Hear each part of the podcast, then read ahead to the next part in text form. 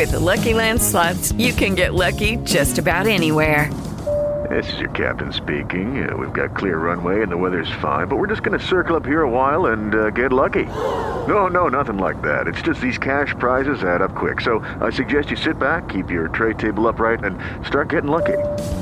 Play for free at LuckyLandSlots.com. Are you feeling lucky? No purchase necessary. Void where prohibited by law. 18 plus terms and conditions apply. See website for details. Lucky Land Casino asking people what's the weirdest place you've gotten lucky? Lucky? In line at the deli, I guess? Aha, in my dentist's office. More than once, actually. Do I have to say? Yes, you do. In the car before my kids' PTA meeting. Really? Yes. Excuse me, what's the weirdest place you've gotten lucky? I never win and tell. Well, there you have it. You can get lucky anywhere playing at LuckyLandSlots.com. Play for free right now. Are you feeling lucky? No purchase necessary. Void where prohibited by law. 18 plus. Terms and conditions apply. See website for details. Son las 3 de la mañana, las 2 en las Islas Canarias. Isabel Fernández Pedrote, buenas noches. ¿Qué tal, Mara? Buenas noches. La policía científica ha logrado identificar hasta esta noche seis de los 13 cadáveres de las víctimas del incendio este fin de semana en la discoteca de Murcia. Los trabajos están siendo muy complicados por el deterioro de los cuerpos, la identificación genética está siendo fundamental y ya es oficial que la científica ha podido acceder a los edificios para esclarecer qué ocurrió. Irene Millán, buenas noches. Buenas noches, Isabel. No ha sido nada sencillo entrar debido a la altísima temperatura que hay en el local, incluso días después de que se apagara el incendio. Los científicos buscan encontrar evidencias que les permita localizar el origen del fuego. Esta noche ha estado Carlos Amoedo, profesor de Derecho Administrativo en Hora 25, y nos ha explicado que el Ayuntamiento de Murcia tiene que ser transparente a la hora de buscar responsables tras conocer que la discoteca no tenía licencia desde enero de 2022. El hecho de que funcione sin, sin licencia entraña unos riesgos mayores, porque estamos hablando de actividades que, que, conllevan riesgos, riesgos importantes para la seguridad de las personas, como por desgracia esto ha puesto de manifiesto. La policía también está estudiando si la discoteca tenía equipos de protección e incluso si hubo alguna conducta negligente.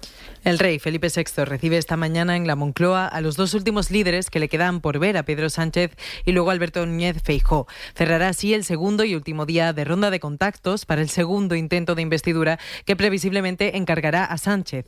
Este lunes han pasado por Zarzuela hasta última hora de la tarde los representantes del resto de grupos que han decidido acudir. Mario Jung. Con la amnistía en el centro del debate político, los líderes de los diferentes partidos han asistido este lunes a la ronda de contactos con el rey. No han acudido Esquerra, Junts, Benega y Bildu por su rechazo a la monarquía y PSOE y Partido Popular a los que les toca turno este martes. El presidente de UPN y Santiago Abascal se mantienen en el no a Pedro Sánchez, mientras Cristina Valido, de Coalición Canaria, varía su postura. Sí se acepta la agenda en su integridad y se transfieren lo que nos deben, eh, mi partido en Canarias, que es donde tomamos las decisiones, tendrá el que decidir. PNV se mantiene en el sí a Pedro Sánchez y Yolanda Díaz no ha querido asegurar el apoyo de su partido.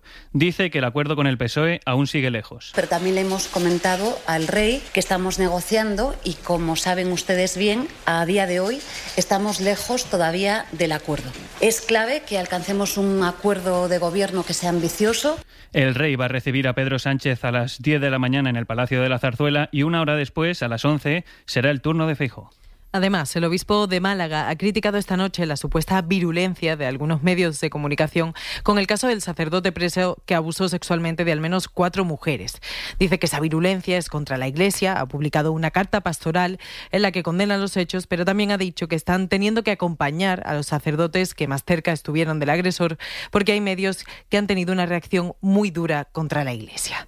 Y de los deportes, esta noche ha estado en el larguero Elisa Aguilar, la nueva presidenta de la Federación de Baloncesto. Es la primera mujer en ocupar el cargo. Mira, a mí me enorgullece primero que la Asamblea General de la Federación haya sido pues muy clara, muy valiente, eh, con un espíritu vanguardista y moderna para elegirme a mí, no porque soy mujer, sino por bueno, pues al final la meritocracia que también decía. Me enorgullece de sentirme parte de un deporte como es el baloncesto, que está a la altura de lo que pide ahora la sociedad eh, a nivel de, de igualdad.